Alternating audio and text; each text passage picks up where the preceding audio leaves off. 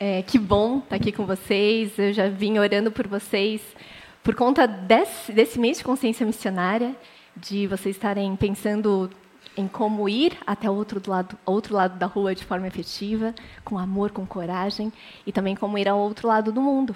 Então, isso, são essas duas coisas que têm ardido no meu coração e eu fico muito feliz. E a Jeannie Marie também, que é com quem eu trabalho, ela está muito, muito feliz pela decisão da liderança dessa igreja, mas por todos vocês estarem engajados nisso.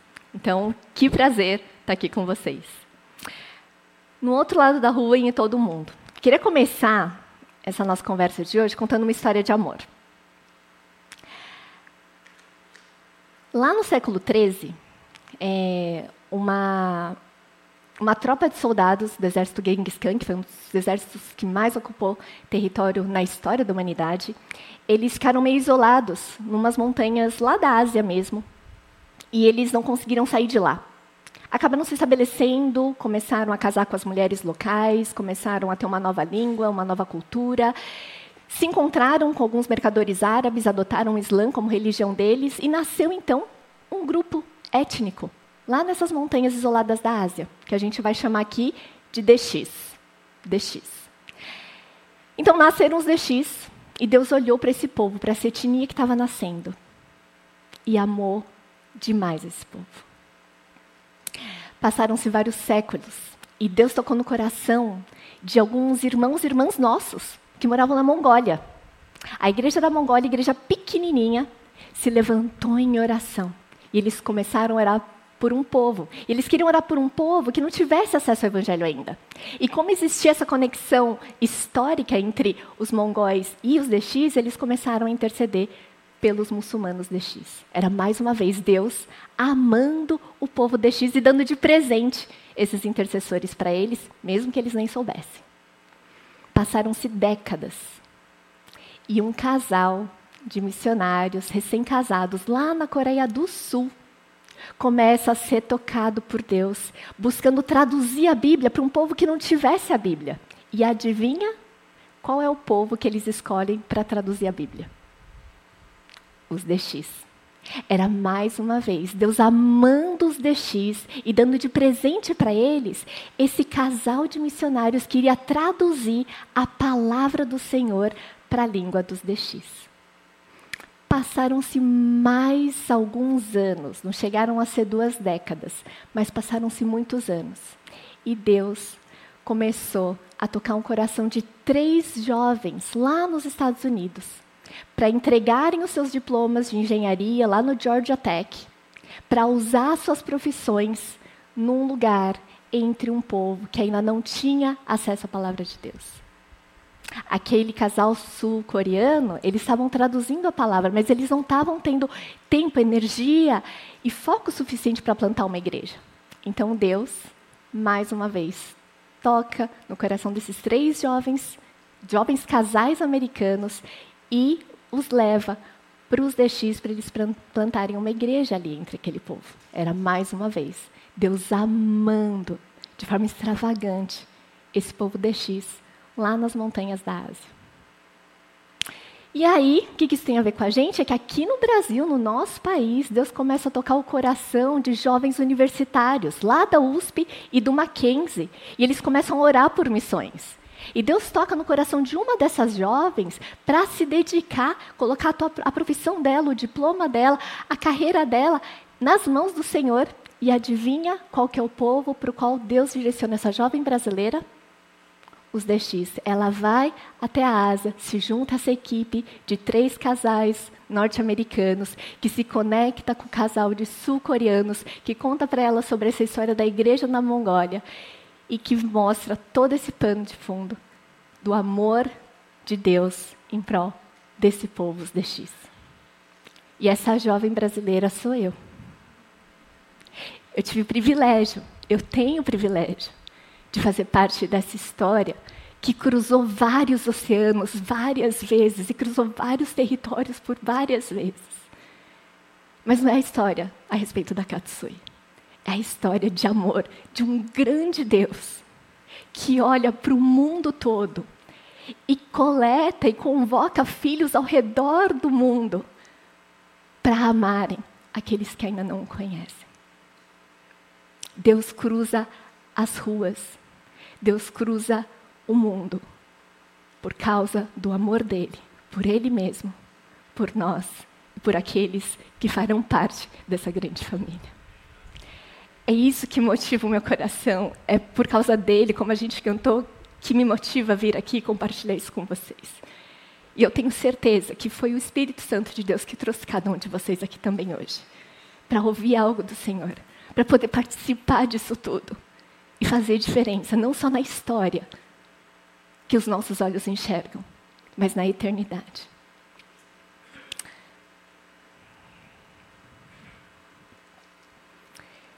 Acabou que eu passei cinco anos apenas lá na Ásia, vivendo entre esses muçulmanos. Mas foram cinco anos maravilhosos.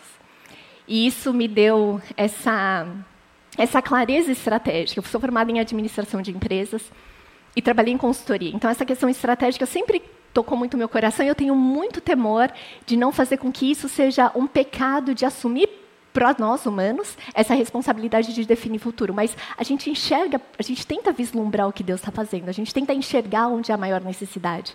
E isso me faz pensar nos 3 bilhões. Nos 3 bilhões de pessoas no mundo que têm menos acesso a Jesus. E a maioria deles é muçulmana, hindu ou budista. 3 bilhões de pessoas, é no nome dessas pessoas que eu venho falar aqui com vocês. E aí, então, eu fiquei esses cinco anos. Deus colocou esse amor no meu coração, essa visão estratégica no meu coração de viver para que essas pessoas, esses 3 bilhões que ainda não ouviram Jesus, que eles possam conhecer o reino. E aí eu voltei para o Brasil, que está no próximo slide. Me casei com o Fábio Taqueda, ele é pastor lá da Metodista Livre de Sorocaba.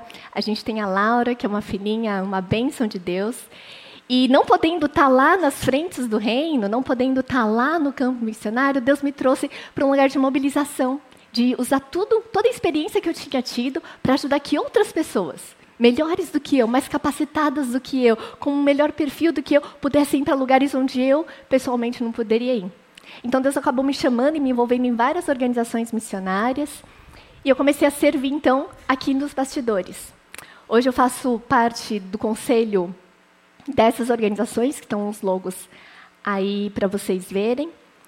E, e dentro, então, eu estava muito ativa ministerialmente, mesmo estando lá com as minhas amigas de X, mesmo estando lá vivendo entre os muçulmanos, dia a dia compartilhando com eles, eu estava enviando muita gente para o mundo muçulmano, muita gente, influenciando muita gente para alcançar os budistas, os hindus. E isso, sim, é, me dava muita alegria no coração. Ah, e nas aulas de perspectivas, não sei quantos de vocês conhecem, tá? Uma boa parte conhece, vocês vão provavelmente ouvir mais na semana que vem. Perspectivas encheu meu coração de poder falar dessas necessidades estratégicas e do coração de Deus voltado para o mundo. E isso começou a abrir algumas portas de assumir, por exemplo, a coordenação de parcerias estratégicas. Só que legal, a Katsui, que estava lá na rua dos Donchians, conversando e falando de Jesus e contando histórias bíblicas, hoje está aqui em lugares estratégicos, participando de conselhos, de grandes organizações missionárias, coisas muito importantes. Só que o Espírito Santo começou a me incomodar. Muito legal você fazer isso, muito legal você contribuir financeiramente com todos esses projetos, muito legal você dar sua opinião e compartilhar o seu conhecimento. Mas o que, que você, Katsui, pessoalmente tem falado para as pessoas que estão ao seu redor? Como que você tem compartilhado de Jesus no seu dia a dia? Ah, Espírito Santo, mas a minha agenda é muito cheia, estou fazendo coisa muito importante, tem tanta coisa por aí, né? não dá tempo, né? De ficar contando história de Jesus para pessoas que precisam. Essa convicção vem muito forte depois que eu fiz um curso, conheci o curso Seja as Boas Novas da Neighbors and Nations, que é a organização, esse logo aí da Neighbors and Nations significa Vizinhos e Nações, que é a organização que a Jeannie Marie, a autora do livro, no outro lado da rua, em todo o mundo, fundou. Esse curso me fez ver o quanto que eu não estava sendo estratégica, que era algo que eu sempre queria ser, na minha própria cidade. Misericordiamente, de forma muito misericordiosa, Deus nos conectou por meio de uma igreja batista lá em São Paulo com uma família, a única família afegã em Sorocaba. A gente conseguiu se conectar com eles. E aí eu comecei a colocar toda essa questão estratégica no meu dia a dia e inclusive com esses afegãos que estavam lá na nossa cidade, Sorocaba. Então foi uma mudança é, muito intensa, mas que tem me despertado não só para influenciar de forma indireta e estratégica outras pessoas e o alcance do reino de Deus, mas que eu pessoalmente também possa me envolver.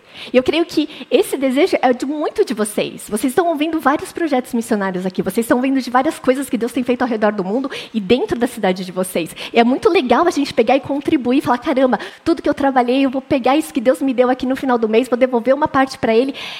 Gente, quem oferta de boa vontade, com generosidade, sabe quão grande é o prazer de ofertar. Mas talvez muitos de vocês não estão contentes e satisfeitos em só fazer isso. Ah, mas então ore. Nossa, momentos de intercessão em que você sente o Espírito Santo te movendo em intercessões específicas e você vê Deus respondendo essas orações. Puxa, é muito bom também.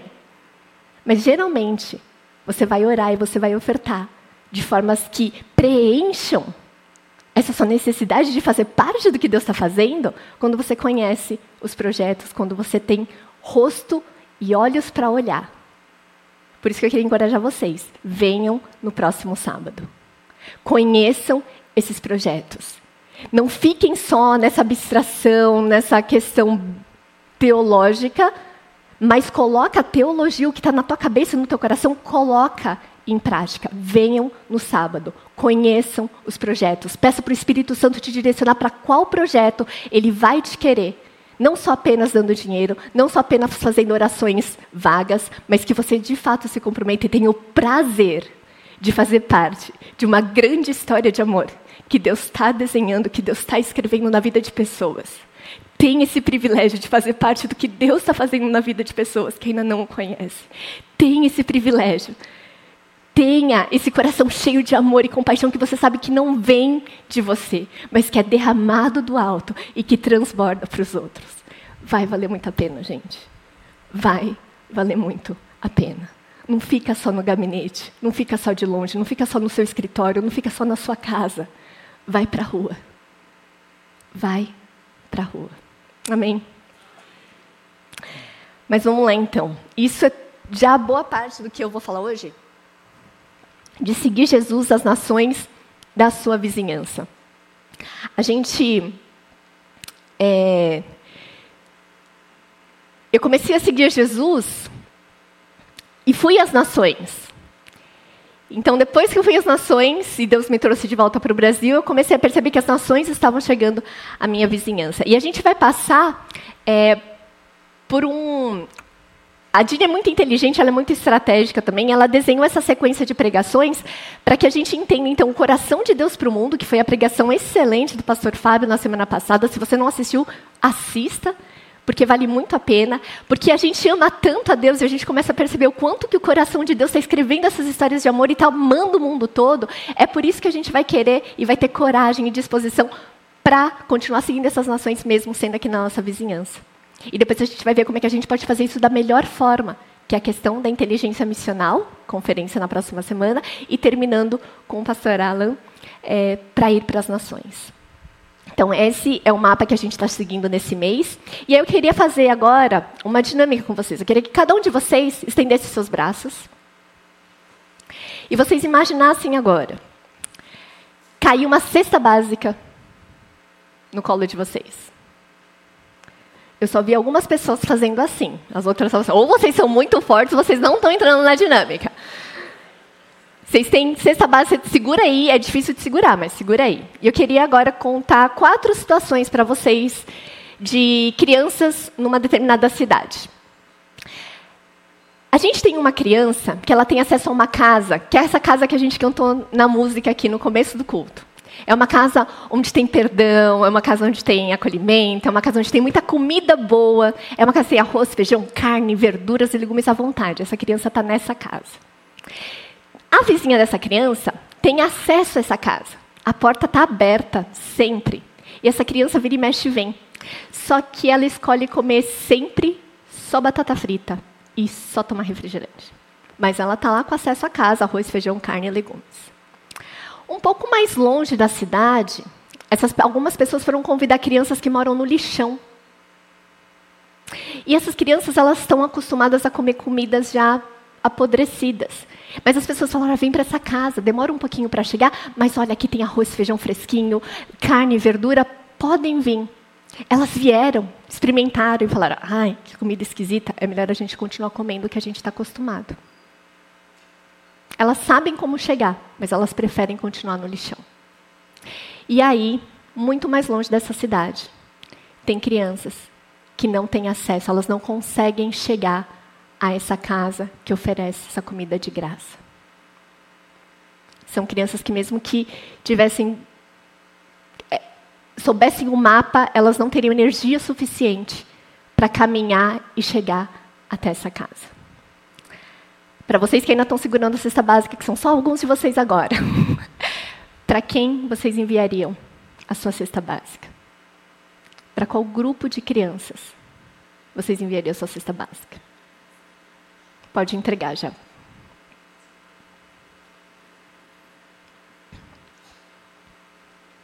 Para quem, gente?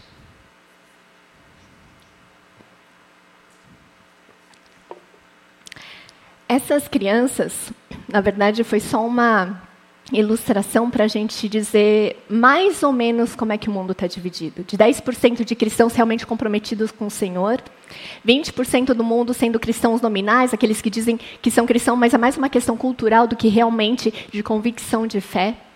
30% do mundo que já tem acesso ao Evangelho. Eles têm Bíblia na própria língua, eles têm igrejas próximas, eles têm literatura, eles têm vídeos no YouTube, eles têm aplicativos no celular em que eles podem conhecer Jesus.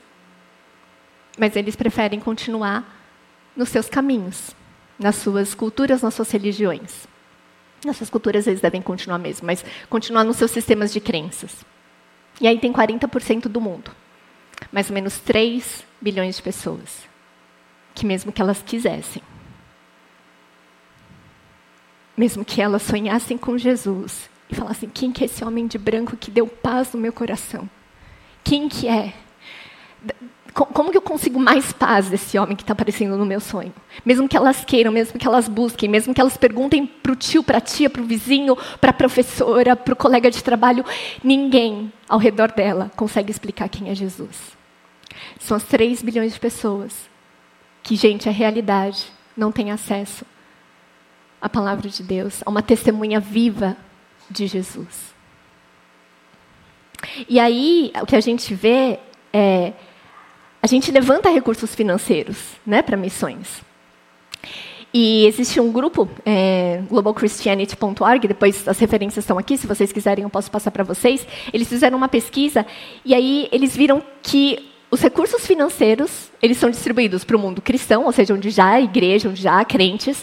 Uma parte vai para aquele mundo do lixão, onde não é cristão, mas eles já têm acesso, já foram evangelizados, e a parte do mundo onde não tem acesso, não, a igreja ainda não se manifestou de forma organizada. E aí os recursos financeiros que a gente investe em missões é distribuído mais ou menos assim. Pode seguir? Pode dar uns três cliques. 87 10% das nossas finanças vai para o mundo cristão. 12% vai para quem não é crente ainda, mas que já tem acesso, que já foi evangelizado. E 1% do dinheiro vai para aqueles que, mesmo que queiram ouvir, não têm acesso. E aí o que a gente vê no mapa, os pontinhos vermelhos são as pessoas que não conhecem, que não têm acesso a Jesus, e o pontinho verde é para onde a gente manda o nosso dinheiro. Os pontinhos vermelhos são onde as pessoas não têm acesso a Jesus. E os pontinhos verdes é para onde a gente está enviando o nosso dinheiro. Isso como igreja global, tá? Mas não foi só o recurso financeiro, é o recurso humano também. De novo, agora ficou fácil de adivinhar. Quantos por cento dos missionários vocês acham que vão para o mundo cristão? Pode seguir. 80%. Porque é mais familiarizado, porque é mais tranquilo, é mais fácil mesmo. A gente já tem os caminhos. 17% de cristãos que já têm acesso. E aí 3% dos missionários vão para onde ainda não tem ninguém. Katsu, então a gente tem que parar de dar nosso, as nossas ofertas e de mandar os nossos missionários para onde eles já estão fazendo diferença? Não. Isso seria pecado. Isso seria irresponsabilidade. O que eu estou falando é que a gente pode ser mais estratégico, se envolver com mais coisas, pensar nesses números, pensar onde vai ser mais relevante e o quanto que a gente precisa levantar mais e se envolver a mais. E se Deus está me chamando para ir para o campo cultural, que eu possa pensar para qual dessa parte da pizza que eu quero ir. E por que, que eu quero ir para lá? Então, esses números não é para gente pegar o cobertor e descobrir o pé do santo para cobrir a cabeça, não é isso? É para o bolo crescer. É para a gente aumentar a nossa influência e a nossa ação sobre as ações missionárias que a gente toma. Tratando-se de recursos humanos, esse mapa acaba sendo muito parecido com o mapa anterior. Os pontinhos vermelhos são as pessoas que não têm acesso a Jesus. Os pontinhos azuis são onde existem crentes seguidores de Jesus. 81% dos não cristãos do mundo, eles não conhecem um amigo que segue a Jesus. Eles não têm um parente que conheça Jesus de verdade.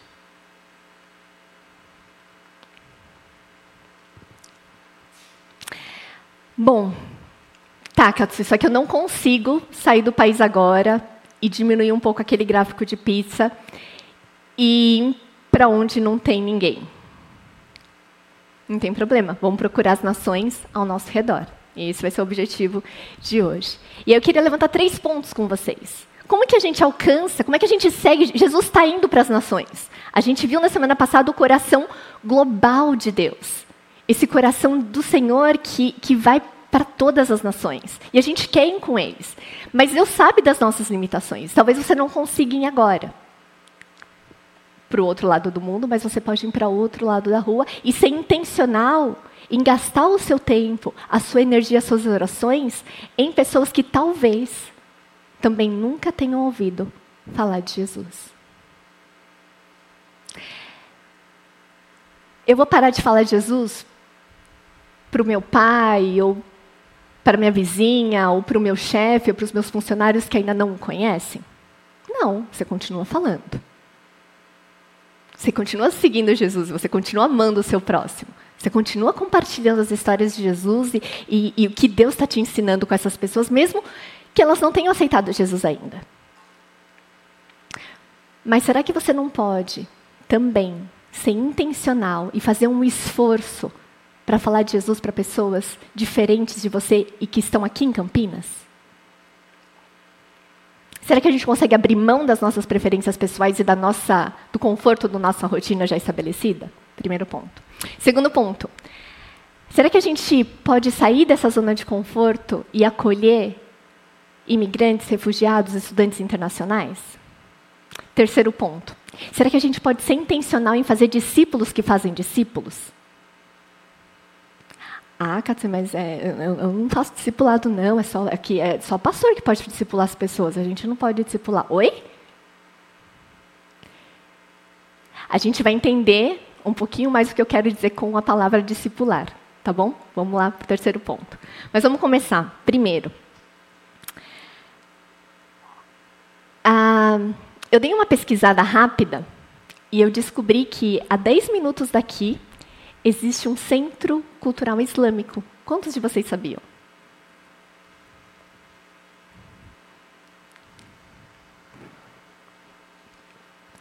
Dez minutos. Ah, mas o que, que eu vou fazer num centro cultural islâmico? Eu sou crente, eu vou visitar muçulmano? Pois é. Essa família de nove pessoas em Gaza, que o pastor acabou de comentar muçulmanos e que só vieram para Jesus porque seguidores de Jesus estavam próximos deles. Porque ele teve contato com seguidores de Jesus. Você não precisa ir querendo saber tudo tendo todas as respostas. Você não precisa ir com. Você pode ir com humildade, querendo aprender. Você pode ir com paciência, não querendo converter todo mundo lá daquele centro islâmico. Mas você pode ir com amor para ver como se você pode de alguma forma servi-los, se você pode de alguma forma aprender mais alguma outra coisa. Você pode ir nessa postura de aprendiz e de um seguidor de Jesus que ama o próximo e de que ama o próximo como a si mesmo. No próximo slide, eu dei uma outra pesquisada e esses pontinhos vermelhos são templos, centros, comunidades, instituições budistas.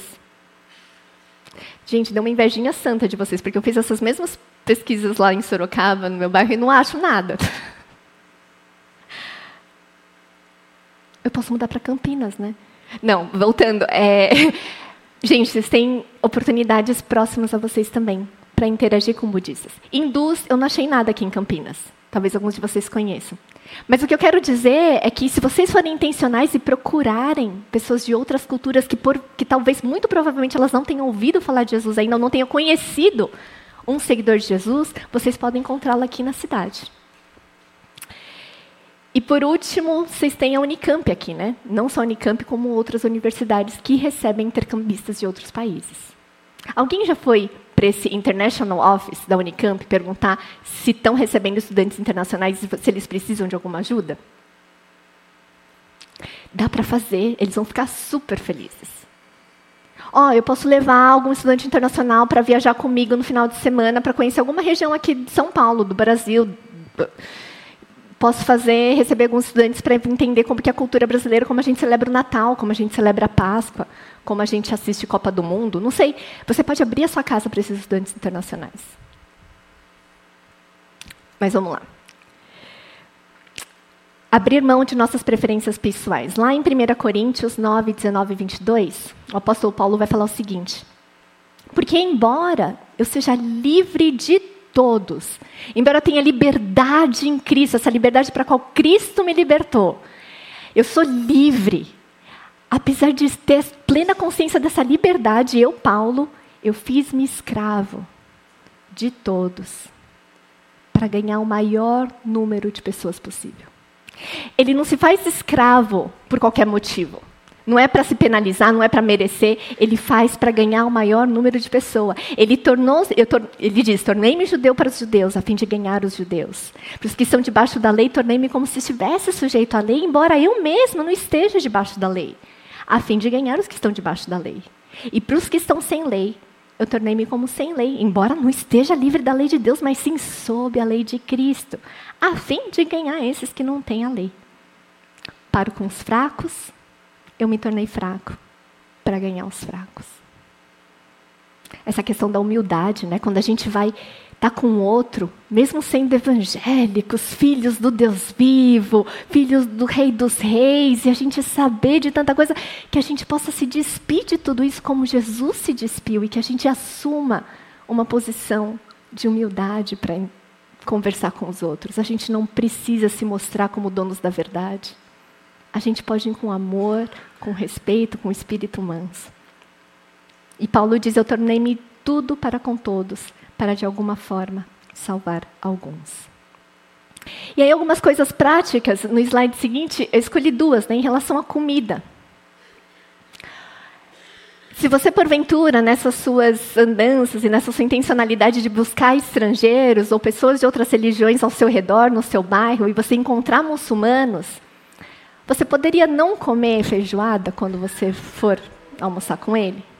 Você poderia não oferecer alimentos com porco ou álcool quando estiver na casa, quando eles forem para a casa de vocês? Vocês poderiam deixar o seu pet guardado, porque para o muçulmano, se ele tiver contato, para os mais conservadores, se ele tiver contato com um cachorro, por exemplo, ele tem que se banhar sete vezes para ficar limpo de novo. São pequenas coisas culturais que a gente pode aprender. Você não precisa saber tudo, você pode ir perguntando. Você pode ter essa humildade e você pode abrir mão daquele baconzinho no hambúrguer, daquela linguiçinha no churrasco. Ou de abrir mão de carne total se você estiver falando com um budista ou hindu que é vegetariano. Ou é muito sacrifício? Porque direito você tem. Você é livre para comer o que você quiser. A Bíblia diz isso. Eu sou livre, eu posso comer tudo. Tudo já foi purificado. Sim, você tem esse direito. Mas você abriria a mão desse direito? Você faria jejum no Ramadã junto com um amigo muçulmano?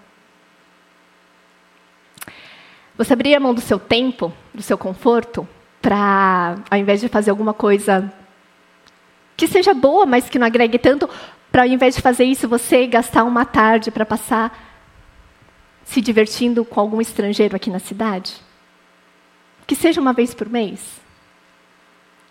Você estaria disposto a ajustar a sua rotina e abrir mão de algumas coisas para você ler a Bíblia com alguém que nunca pegou numa Bíblia na vida? Não é ensinar a Bíblia. Não é chamar para o culto. É simplesmente abrir a Bíblia e ler a Bíblia com a pessoa. Vamos ver como que a gente faz isso. Segundo ponto. Acolher os estrangeiros, estudantes e refugiados. Em Mateus 25, Jesus disse: Eu fui estrangeiro e vocês me acolheram. E aí, essa passagem, as pessoas ficam se perguntando: Mas calma aí, quando é que o Senhor foi estrangeiro e quando é que a gente te acolheu? A gente não lembra. E o rei responde: Eu digo-lhes a verdade, o que vocês fizeram a algum dos meus menores irmãos, a mim o fizeram.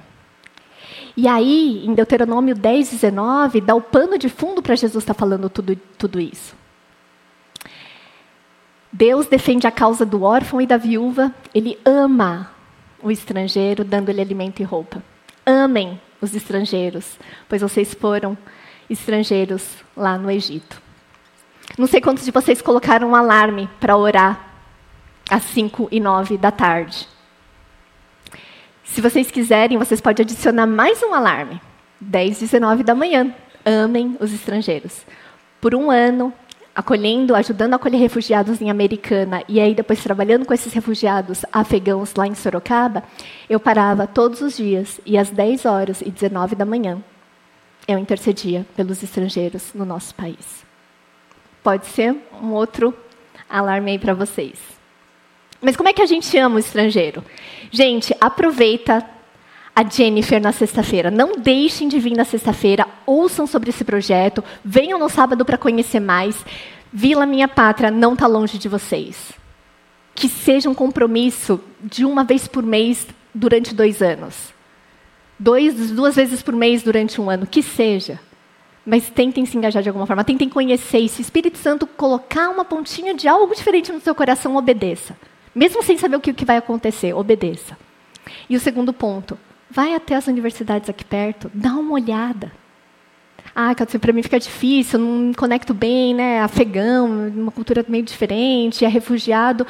Mas, poxa, tem um monte de estudante estrangeiro que às vezes até já falam inglês e você já consegue se comunicar bem. Acolha na sua casa. Faça amizades, leva para passear, chama para um jantar na sua casa. Quanta diferença que faz, gente. Esses estudantes eles estão solitários, eles começam a ir para as festas, para as baladas, para as atividades, porque é o que preenche, é o que está lá sendo ofertado. Mas talvez muitos deles adorariam conhecer uma família brasileira. Mas, como é que eu vou puxar conversa espiritual com estrangeiro, Katsui? Meu tempo está terminando, não posso falar para vocês, mas eu posso deixar e seguir. Pode pegar o celular agora, Pode apontar aqui para a câmera. É o mesmo QR Code que a Dini mostrou no vídeo, mas o dela estava pequenininho. Pega agora esse QR Code. Você vai colocar o seu e-mail, o seu nome. No seu e-mail, depois do culto, você abre o seu e-mail e dá uma lida nessas dicas. São sete dicas para a gente começar a ter assuntos espirituais. E não ficar falando só sobre futebol, só sobre o calor que está vindo, só sobre, se você é mãe de filho pequeno, só sobre fralda, se você já é aposentado, só sobre viagens que você pode fazer na aposentadoria, se você gosta de algum. Como é que a gente usa esses ganchos para aprofundar as nossas conversas? De um jeito simples, leve, natural, que você pode fazer no dia a dia. Você não precisa ter dom de evangelista e falar as quatro leis espirituais em todas as conversas espirituais, gente. A Jean ensina isso de uma forma muito leve, muito orgânica. Então, vale a pena. Leia, escolha uma dessas dicas e aplica já nessa semana. A probabilidade de acontecer algo diferente vai ser muito maior se você fizer isso nessa semana. E por último, que é uma dica muito boa, eu começo a me conectar com os estrangeiros, eu começo a falar de coisas espirituais, e aí como é que eu começo a fazer discípulos que fazem discípulos? Ah, mas calma aí, primeiro eles vão ter que se converter depois que entra o discipulado, Katsui. Não é assim? Primeiro a pessoa se converte, levanta a mão, faz uma oração de confissão de pecados, aceitando Jesus como único suficiente Salvador, e depois a gente começa a ensinar a Bíblia. Foi isso que Jesus fez, não foi? Foi isso que Jesus fez? Quando a gente lembra de Jesus discipulando, ou seja, ensinando as pessoas a obedecerem o que ele estava falando, na verdade as pessoas ainda nem sabiam, nem sabiam que ele era o único e suficiente Senhor e Salvador. A gente tem processos de discipulados formais e que a gente dá esse nome, que talvez seja depois que a pessoa se converta. Mas a gente vê que existe também na Bíblia um outro processo de discipulado que pode começar antes da conversão. Então quer dizer que eu posso, eu posso discipular pessoas que ainda não se denominam evangélicas. Pedro, ele entendia quem era Jesus? Ele aceitava Jesus como único Senhor e Salvador quando ele estava lá nos três anos? Não. Se soubesse, não teria negado Jesus, certo? Mas ele foi discipulado naqueles três anos. E não só Pedro. Tiago, João, todos os doze e todas as outras pessoas ao redor de Jesus, elas estavam sendo discipuladas antes mesmo de ter consciência completa do Evangelho e das Boas Novas. Olha que legal! Dessa forma, se a gente entender discipulado dessa forma, então você, cada um de vocês, sem exceção, pode começar a discipular alguém que não seja crente. Pode começar a contar histórias de Jesus, pode falar como você obedece a Jesus, pode começar a mostrar como que você ama Jesus. E como é que você faz isso na prática? Duas perguntas que valem ouro. É simples. Duas perguntas que valem ouro e que você pode começar nessa semana. Isso pode passar, que eu não vou entrar nessa questão. Primeiro, você gostaria de ler a Bíblia comigo? Vocês conseguem repetir comigo? Um, dois, três. Você gostaria de ler a Bíblia comigo? Foi difícil? Na hora que a gente está na frente da pessoa, fica um pouquinho mais difícil. Mas não é impossível. Vocês conseguem falar. Para, vou dar 10 segundos para vocês. Espírito Santo, coloca na mente e no coração desses meus irmãos e irmãs uma pessoa que nessa semana eles possam convidar para ler a Bíblia com eles. Amém. É só falar isso. Você não vai ensinar a Bíblia, você não vai dar um curso bíblico, você não vai vir como professor para passar algo para um aluno. Você vai ler a Bíblia junto com a pessoa. E por onde você começa? Pode ser um salmo que você gosta. Dependendo do background da pessoa, você pode contar uma história sobre solidão, talvez para um estudante internacional que está longe de casa, talvez para uma mãe que está exaurida e que está cansada. Talvez você possa falar como Jesus a convida os cansados e sobrecarregados. Talvez para uma pessoa preocupada com finanças, talvez você possa falar como Jesus lida com dinheiro. E você pode começar a ler a Bíblia contando essas histórias de Jesus. Dá para fazer? Dá para começar a discipular? Segunda pergunta que vale ouro. Depois que você lê a Bíblia, as Escrituras com essa pessoa, como é que você faz discípulo que fazem discípulos? Você pergunta: com quem você vai compartilhar isso que você aprendeu? A pessoa, ela ainda talvez não tenha Jesus como Senhor e Salvador, mas ela já pode começar a falar quem é Jesus para outras pessoas. Olha que incrível. E dessa forma você pode estar participando de uma história de amor que Deus está conectando e juntando as peças para alcançar pessoas que talvez você nunca vai conhecer aqui nessa terra, mas vai estar lá diante do trono do Cordeiro de vestes brancas, adorando a esse Cordeiro que merece toda a honra e toda a glória. A gente pode fazer parte dessas histórias. a gente pode fazer parte dessas histórias. Essas histórias de amor. Você já faz parte de uma porque Deus te amou e te alcançou. Mas você também pode participar de outras histórias estratégicas de amor. Se coloque à disposição de Deus. Tome passos simples, mas que possam gerar impactos estratégicos e eternos. Abra mão das suas preferências, saia um pouco da sua zona de conforto. Jesus deixou toda a glória dele para que a gente pudesse ver Deus em carne e osso. Às vezes a gente se, se prende tanto aos nossos planos, às nossas coisas, ao nosso jeito, à nossa agenda, e a gente perde a oportunidade de seguir Jesus e encarnar numa outra realidade, como essa pastora e a Stephanie estão fazendo nesse prostíbulo de céu aberto. Você não precisa ir para lá e fazer exatamente a mesma coisa, mas abre mão, abre mão das suas preferências, abre mão da tua opinião dentro da tua casa para começar, com teu cônjuge, com teus filhos. Abra mão por amor. Segundo ponto, acolha os estrangeiros aqui em Campinas.